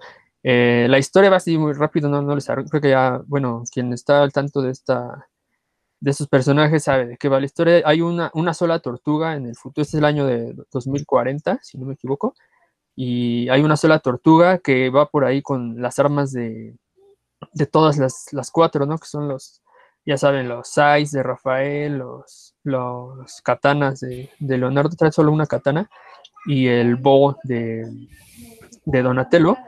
Y, pero lo que sí es que no vi que, que utilizaba o que conseguía que sacara los chacos de Miguel Ángel, usa más bien unas tonfas para pelear.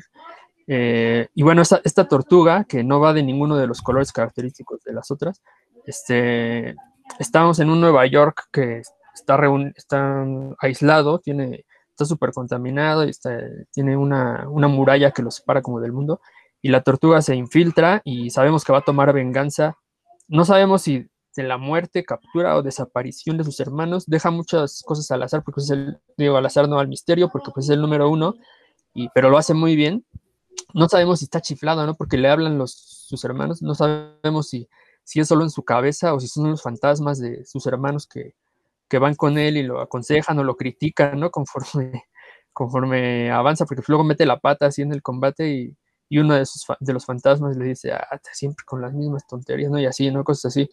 Eh, pero no sale Splinter, como es en el futuro, pues eh, hay eh, como algunos elementos de las tortugas antiguas que se mencionan, pero pues no aparecen tal cual, ¿no? Por ejemplo, sale Karai, que es la hija de Shredder, eh, y algunos otros. Pero bueno, lo, a mí lo que me gustó mucho fueron las secuencias de acción, están súper bien llevadas, muy bien retratadas, como les comento, parece de veras película de ninjas y de artes marciales, y, y que el, dibujo recuerda, pero así cañón, a, a Frank Miller y al y, um, Dark Knight, precisamente tiene mucho esa, ese espíritu de así como el Batman este, viejo y bien macizo, ¿no? Eso sí, oscuro, medio amargado, también esta tortuga está así, se le, se le, se le dibuja un poco más, pues no decir que vieja, porque pues, es un reptil, las tortugas viven mucho, ¿verdad? Pero sí se, le nota como más madura y, de veras, el, muchos, inclusive los encuadres, los colores, eh, el aspecto y, la forma de retratar los combates ninja, eh, recuerdan mucho a, a, Frank Miller, pero en buena onda, ¿no? No, no el Frank Miller de Holy Terror, no, no vayan ustedes a creer, sino el Frank Miller que, que hacía muy bien las cosas en, en Daredevil y en, Daredevil, en, en, Dark Knight Returns, esa, esas secuencias así de artes marciales, y, pues como es el primer número, no, no, al, se supone que al final hay un gran spoiler, bueno, información se revela que si se las dijera sería un spoiler, pero yo creo que de inmediato en la página 1, en la 2 del, número 2 se va a, a, a, revelar que no, que no era lo que se pensaba. Pero bueno, más allá de mis especulaciones, eh, es, lo recomiendo muy ampliamente para los, los, fans de los personajes. Fue una gran, así fue, digamos que para los fans de las Tortugas Ninja fue la noticia, ¿no? La, la aparición de esta historia, no solo por, por, la expectativa que se tenía, sino porque en realidad sí es muy buena, es muy buen número uno, ¿no? Como presentación del conflicto del personaje principal y generador de expectativas y de misterios, funciona muy bien. Como ya les comenté, aparte del arte está bien chido, está muy, muy efectivo en cuanto a las secuencias de acción, están de, y la generación de la atmósfera para el mundo, para el mundo donde nos, nos vamos a mover funciona perfectamente. Así que si son fans de, los personajes, se los recomiendo ampliamente. Y si no, también porque de veras está la, principalmente en cuanto a secuencias y misterio y demás, está, está muy bien. Seguro que les va a traer. Oye, ¿está en continuidad esa historia? Eh, todavía no se sabe si, si, si digamos que no se ha revelado. Ya ven que hay varias como líneas temporales, ¿no? Las tortugas ninja, pero no se ha revelado si está tal, tal cual en la continuidad o no. Como, o si, como es el primer número, pues yo creo que más adelante se sabrá. Ah, ok. Dice, nos dice Vale que es como The Dark Knight Returns, o sea que es un futuro posible, ¿no? O probable. Y algo que no mencioné es que es de IDW, ¿no? Esta la editorial de las tortugas, que por lo cual, lo cual le, como que le abre la puerta porque pues, Camite anda publicando cosas de IDW. Espero que en el futuro se publique acá, ¿no? bueno, Vale, a lo mejor tiene una opinión. ¿Cómo la ven? A ver, Vale, ¿por qué torciste la boca cuando, cuando mencionaron el nombre de Camite? No, no, no. Eh, de hecho, eh, tengo de muy buena fuente, sé que tanto a Televisa como a Panini les ofrecieron las tortugas ninja.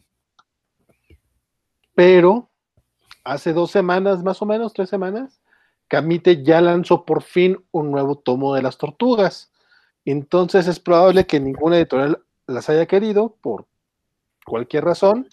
Eh, si me lo preguntas, me parece un grave error justamente por la serie que está mencionando Dan, que en Estados Unidos este, se ha convertido en un exitazo de ventas.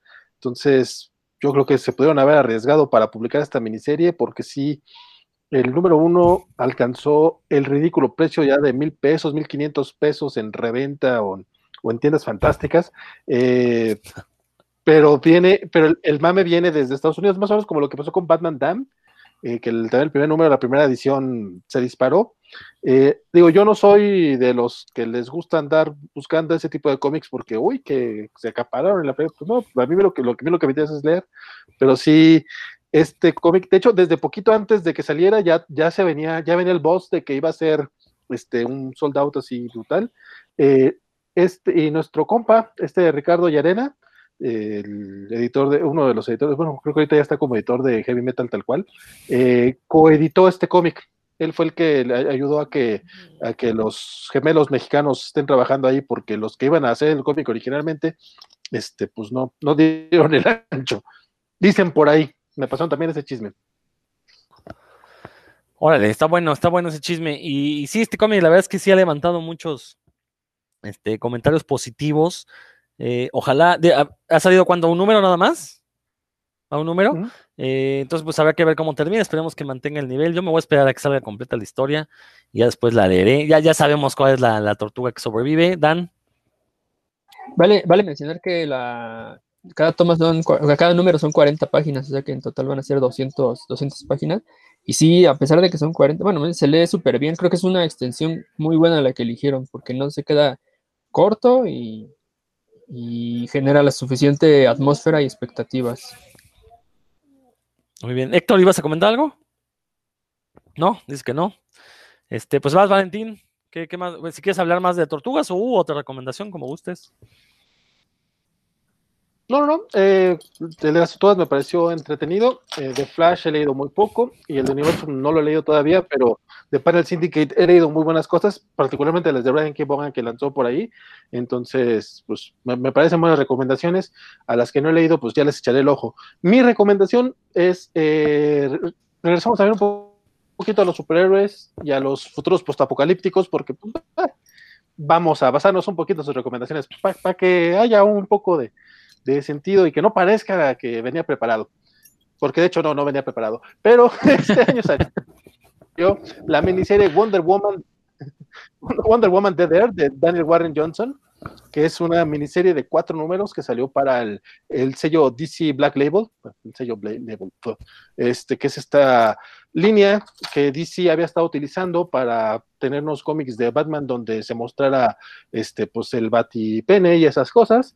Este, pero afortunadamente este año ya empezaron a diversificar, ya no es nada más Batman, ya de repente hay una miniserie de, de Question por aquí, ya está esta de la Mujer Maravilla, eh, tenemos por ahí la de Strange Adventures, que también es muy buena, pero me quiero centrar en esta de la Mujer Maravilla porque a mí personalmente sí me sorprendió mucho. Yo no le. eh, nada que sea de DC Black Label me había llamado la atención. Eh, bueno, y lo que había leído me había parecido este, eh, malo, bastante malo, de hecho. Este, y esta fue una excepción muy, muy agradable. Resulta que el arte de Daniel Warren Johnson, que yo la verdad no estaba muy familiarizado con él, pero igual este, lo recuerdan por, por Murder Falcon, básicamente, este, es muy. Es, es un estilo que rara vez vemos en los cómics de superhéroes. Es, es muy. eh, le llamo scratchy, pues muy bocetoso acá. Eh, de hecho, se parece, parece- a lo mejor podría parecer un poquito como el de Kevin Eastman, pero bien hecho, porque el de Kevin Eastman no me gusta nada. Este, eh, y la, historia pues, básicamente nos presenta a una, a una Diana que despierta en un, ya en un mundo en el que se acabó. Todo de cuenta que es básicamente Mad Max, así de que ya está así todo por porque ya se acabó, ya, ya no, no hay, no hay una sociedad como tal, este, hay, hay tribus por ahí de humanos que ella tiene que ir este, descubriendo, porque aparte pues tiene, tiene amnesia, ya no se acuerda qué fue lo que sucedió. Y conforme va avanzando la historia, pues te vas enterando de qué, pues, qué pasó con los superhéroes, quién hizo todo el desmadre, qué, qué tanto tuvo que ver este, Diana con todo lo que ha sucedido y cuál, qué, qué culpas podrá tener o por qué sobrevivió ella. Eh, tienen un par de momentos muy, eh, tiene, este momento muy de, para adolescentes impresionables que suena, su- suena más gore de lo necesario. Básicamente, el, el- el lazo de la verdad que trae en esta serie es la, la columna, la, la columna vertebral de Superman, y eso suena así como más, más, sí, eso justamente más, más edgy de lo necesario. Pero la verdad es que funciona muy bien. eh, la narrativa nunca te, nunca te lleva al extremo de, de- de pensar que estás leyendo algo para adolescentes, nada más que quieren masturbarse con ideas acá muy locochonas. No, no, el cómic está eh, brutalmente bien hecho y creo que ya va a salir el, el recopilado en pasta dura, que es el que recomendaré yo, porque aparte los cómics de Black Label salen como en 7 dólares, 8 dólares y sale un poquito más caro de lo necesario, aunque en este caso creo que sí también si los encuentras todavía, no, no, no, no, no, tampoco es mala idea en ese formato. A mí me gustan más los recopilatorios, entonces este, yo sí eh, me, estoy, me estaba esperando a ese, a ese tomo. Oye, eh, ¿qué, ¿es como el Old Man Logan de la Mujer Maravilla o algo así? Más o menos así, sí, sí, sí, pero bien hecho. Ah, Mira, bueno, el Old Man Logan me gusta, no, no, no, no, no voy a hablar, no voy a hablar mal de él, pero este sí está, creo que está un poquito más profundo, pues no, no es nada más el jugar con las referencias, que es lo que, digo, el arte de McNiven y el, la historia de, de Miller no está mal, pero esta creo que sí está un poquito, un poquito más arriba. ¿Puedes repetir los autores, por favor? ¿El título y los autores? Eh, es un solo autor, es Daniel Warren Johnson. Él Es, dibuja y este, escribe. Es autor, completo, sí. Y colorea, creo, aparte. Ah, órale. No, habrá que checarlo porque esas historias luego valen la pena y son de esas cosas que a lo mejor luego se convierten en, en cómics de culto y uno aquí las, los pasa desapercibidos. Héctor, ¿ibas a comentar algo? Sí, y tiene, tiene razón Valentín este, en esto que es como una especie de Mad Max. A mí me recordó por momentos, o me, me recordaba por momentos el dibujo de Frank Miller, así, pero ya medio ese Batman bulky, ¿no? Así medio toscón. Este, pero vi, como bien dice Valentín, bien hecho, porque la verdad es que sí está mucho mejor. Y es una historia que, que lleva como al, sí, al límite a Wonder Woman de, de sus poderes, porque además siempre la hemos visto superpoderosa y aquí nos, nos muestran por qué y por qué también es capaz de, de, de bajarle a, a, ese poder si, si, no tiene como un objetivo o si, no, o si la Tierra debe de proteger, pues ya, ya no existe como tal o como, como ya se acordaba. Y Daniel Warren Johnson crea una historia que la verdad es que sí, en el paso del tiempo creo que va a ser como insignia y ahorita ya se andan peleando por él, va a ser una historia ya en Marvel de, de este de este personaje de Va- Valentín, ayúdame, ¿cómo se llama? El de Thor, el que tiene cara de caballo, este Eh, Beta Ray. Billy. exactamente Beta. De, Beta Ray Bill va a ser también ya su historia y estoy seguro que DC pues para ahí le va a ofrecer más este más historias porque pues sí sí le, le dio de hit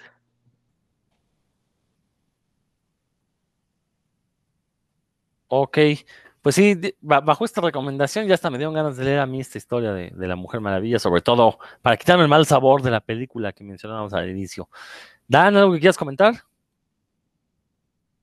No, pues solo que me llevo una buena lista de recomendaciones el día de hoy, así que muchas gracias amigos. Pero sí, la verdad Wonder Woman no es un personaje que me atraiga mucho, pero las historias bien contadas siempre me atraen.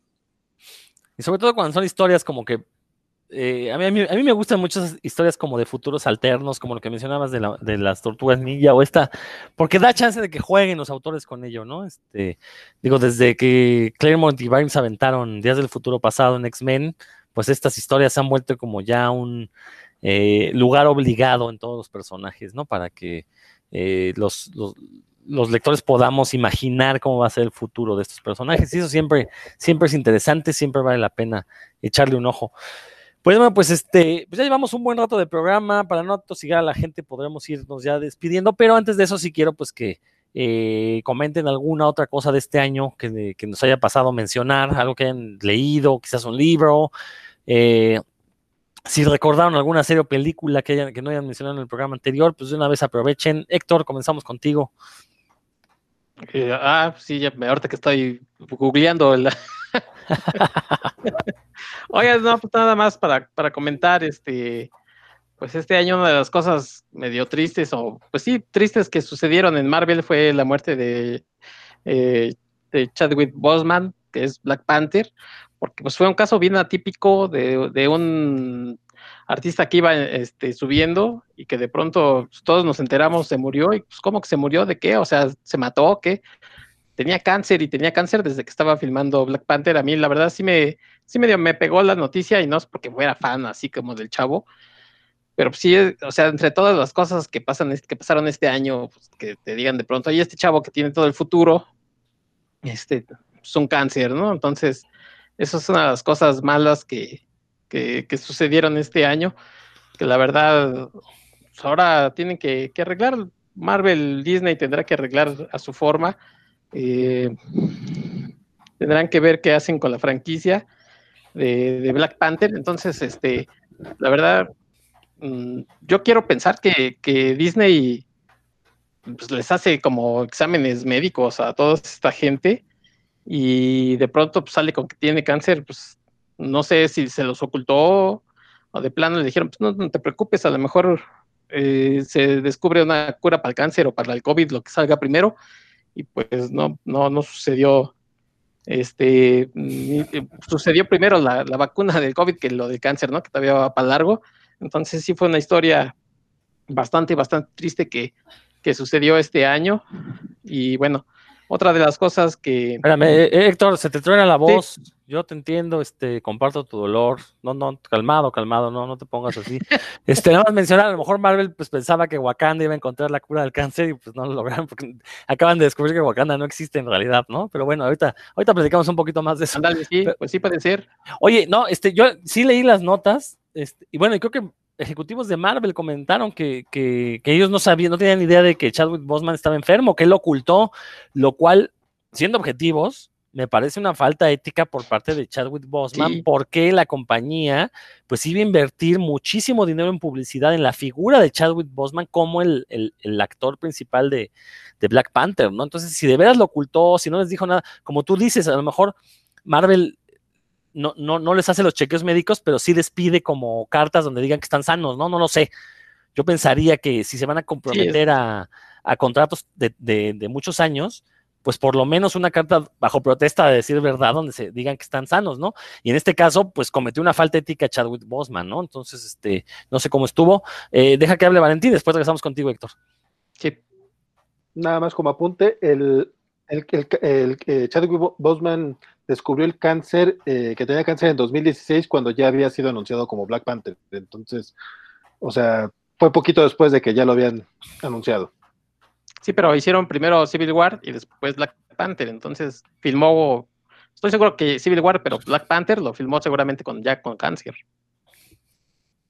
No, sí, me refiero que cuando lo anuncian a él, poco después lo anuncian como Black Panther a él, no a la película, sino al actor. Sí, sí, sí primero, lo anuncian y después le descubren el cáncer.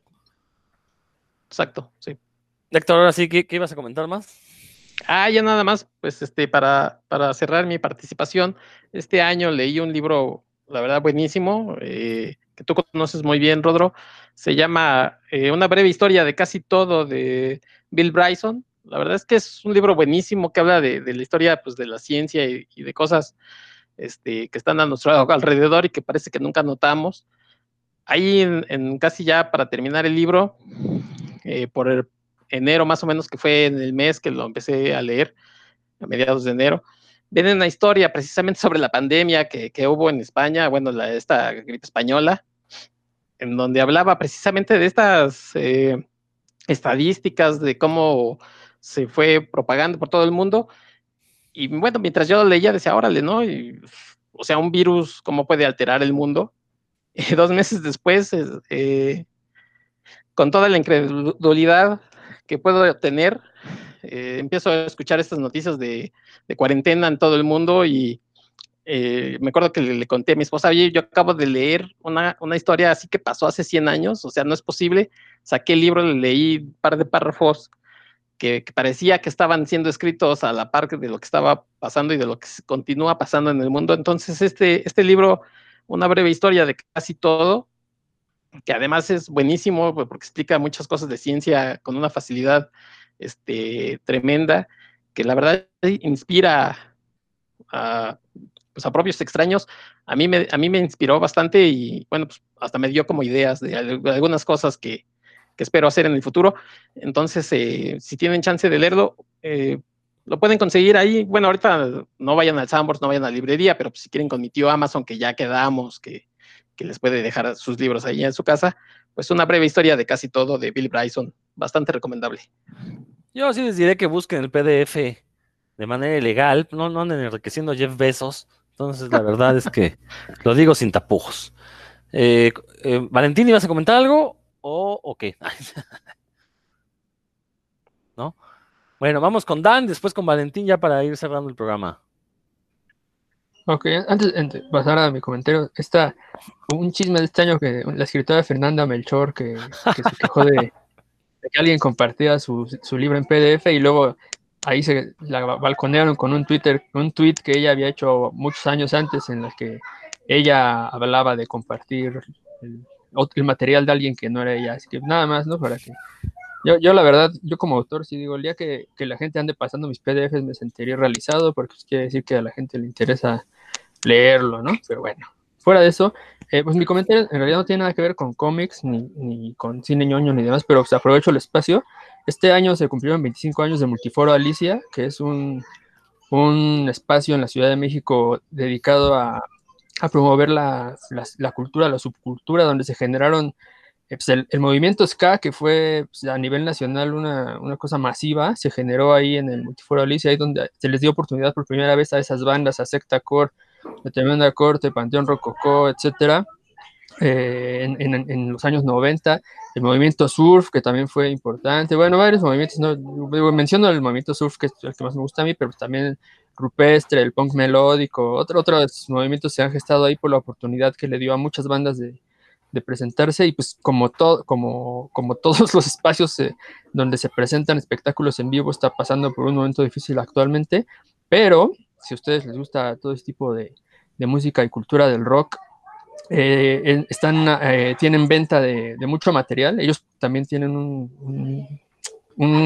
foro de grabación que se llama, bueno, su sello es Grabaciones Alicia y tienen un montón de, de, álbumes que recogen la historia de esos movimientos, ¿no? Por ejemplo, yo como les digo, yo estaba muy metido en el de Rock Surf y pues tienen ahí unos que se llaman Surf Mex y Mexican Madness, nada más por mencionar algunos, en los que se, recoge de veras lo, lo, mejor que se estaba generando del rock surf entre los 90 e inicios de este siglo, como esos tienen muchos, ¿no? Eh, tienen carteles, porque son eh, lo que los carteles que tenía el Multiforo de Alicia eran muy, un diseño bien chido y muy particulares, ¿no? Que a mucha gente le gustaban.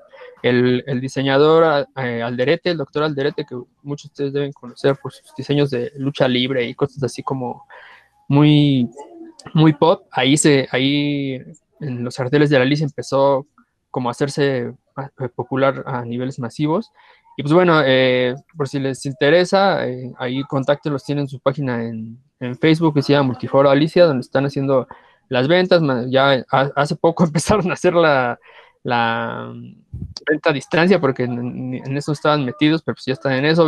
Tienen discos exclusivos, mucho material, por si en realidad es, es un foro que vale mucho la pena mantener vivo, que ojalá se logre campear esta, este, este tiempo y si no, pues mínimo recordar que la, la historia de ese, de ese espacio, ¿no? Igual no tiene nada que ver con, con nuestro tema, pero pues, sí fue, ha sido muy importante en mi, en mi desarrollo subcultural, digamos, y entonces eh, por eso lo quería subrayar, 25 años de multiforalista, larga vida. No, pero claro que tiene que ver con, con los temas de puros cuentos, porque pues recordar que los cómics son una alternativa cultural, ¿no? Que muchas veces se ve como hacia abajo, se, se, considera menor, y lo mismo ha pasado con el rock en México, este, sobre todo ahora que salió este documental en Netflix de Rompan Todo, que en realidad las críticas han centrado en que eh, es una visión muy superficial de lo que ha sido el rock eh, corporativo en Latinoamérica y que justamente espacios como el Alicia han sido el contrapunto para ese tipo de rock. En el Alicia todas las corrientes alternativas de rock han pasado por ahí, punk, hardcore, metal, como ya dijiste, ska surf, este, por ahí se han gestado varias escenas, el punk melódico mexicano de finales de los 90, inicios de los 2000 surgió en el Alicia, eh, ahorita está teniendo un repunte y todas las bandas coinciden en que de no haber sido por el Alicia no hubiera existido esa escena. Este, ellos mismos han manifestado que se las están viendo negras con esta situación de la pandemia, obviamente al no haber eventos culturales, que es de los que ellos vivían, pues no tienen la manera de pagar los sueldos, entonces, pues sí, sí, sí pueden apoyar ahí con las ventas que están haciendo, pues qué mejor. Y esperemos que esto no sea el final de la Alicia, esperemos que nos dure mínimo otros 25 años, porque la verdad, ir a aventarse un concierto ahí es una experiencia inigualable, ¿no? Que aparte siempre sale bien barato, la verdad. Es, es un lugar donde puedes ver a 10 bandas por 100 pesos, pues la verdad es que vale muchísimo la pena. Muy, muy buen apunte, Dan. Qué bueno que recordaste este aniversario de un centro importantísimo para la cultura alternativa de la Ciudad de México. Eh, y que también han tenido este, eventos de cómics, por ahí han hecho eventos de fanzines, donde llegan muchos comiqueros totalmente subterráneos, nada que conozcamos, estos fanzines dibujados de manera fea, grotesca, pero que también es otro tipo de cómic que desgraciadamente nunca se habla de él en México, ¿no? Eh, eh, alguna vez planeé hacer un programa de ese cómic aquí en Puros Cuentos, desgraciadamente contactar a los autores y conseguir los materiales no es tan fácil como uno quisiera, entonces no, no quisiera aventarme un programa sin, sin haberlos leído. Valentín, ¿Con qué, ¿Con qué te despides? ¿Qué, ¿Qué, nos quieres comentar? Sí, sí tú, Valentín. no, no, te voy a decir, este, del, del arte de mi cacha no vas a estar hablando, ¿eh? que por cierto, Cacha ha estado en los eventos fancineros en el, en el Alicia, entonces ahí hay, sí hay vasos comunicantes con los cómics. sí, no, yo, yo lo sé, yo lo sé, pero es que es que el dibujo feo, no, no, no, de mi cachita no vas a hablar. Oye, saludos al buen Carlos Ramper, este, búsquenlo en redes sociales, es una botana ese hombre, o sea, es muy gracioso y aparte eh, su arte ha mejorado muchísimo, es muy, muy bueno, la verdad, yo sí, cuando veo sus dibujos ahora en Instagram, la verdad es que sí me, me sorprende. Este, pues fíjate que yo iba nada más a mencionar así como que los, los runner-ups, los que no, los que no alcancé a mencionar, no, no darles así como una recomendación más larga, pero sí no quiero dejarlos pasar. Esta, este año se consolidó eh, Once and Future, un cómic de Kieron Gillen y dibujado por Dan Mora, que básicamente son, vamos a decirle, son como los, cazafantasmas, pero de, mitos arturianos. Bueno, empiezan con mitos arturianos y parece que se va a expandir a mucho más. Este, una chulada de cómic muy, muy entretenido que dibuja, que digo, que publica Boom Studios y que el próximo año va a llegar a México a través de Planeta. Eh, lo único malo con Planeta es que pues, nos trae los cómics este, con, con importación y como si tuviéramos el, el, eh, poder adquisitivo de, de los españoles, pero habrá opción para México. Eh, Far Sector, que es un cómic de Linterna Verde, eh, eh, que, que, no es con, que no es con ninguno de los linternas que conocíamos, es con una nueva, nueva linterna. Lo escribe la novelista N.K. Jameson. La verdad es que yo, que no soy muy, muy de libros, soy, soy un ignorante en ese aspecto, este, no, no la conozco, pero me, me, dicen que es muy, muy buena novelista, y este es su primer acercamiento a los cómics, y el arte de Jamal Campbell, que también está, este, está, no quiero volver a decir brutal, porque me recuerda mucho a otro amigo que tenemos que, que bueno, es otro tema. Este, el First Sector, este, digo, lleva a esta nueva linterna verde más allá de los sectores este, oficiales que maneja la Corporación de Linternas. Y está muy, muy padre, tiene unas ideas bastante locuchonas. Eh, si les gusta Linterna Verde, pero ya están aburridos del aburrido de Hal Jordan, pues miren, ahí está esta opción. Este, y también quiero recomendarles, eh, aquí en México, eh, Panini publicó hace el año pasado, publicó estas series de Bonelli Editore. Este, como no vendieron, ya están sacando paquetes, este, liquidación, entonces Digo, lamentablemente, pues como, no, como muchos no la compraron, pues no, no van a continuar, pero pueden hacerse de los primeros seis tomos de Dylan Dog. Es un cómic este, eh, muy en el terreno de lo sobrenatural, bastante divertido, de Tiziano... Sclavi, Tiziano Sclavi. Tiziano Sclavi, perdón, creo que bueno que te acordaste. Este, sí, totalmente recomendable. Son, son los primeros seis tomos. Este, muy, muy divertido y pues, eh, que también tiene así como sellito de aprobación. Eh, y por último, eh, Superman Smashes the Clan, que es este, una, una miniserie, fueron tres numeritos escritos por Jin Luen Yang, en el que básicamente vemos a Superman peleando contra el Ku Klan, que estaban que estaban bulleando, estaban o no bulleando, es que va más allá del bullying, obviamente, estaban acosando a una familia eh, coreana. Entonces, está muy, muy padre. Te presenta un Superman como debe ser, lleno de esperanza y que pelea por todos.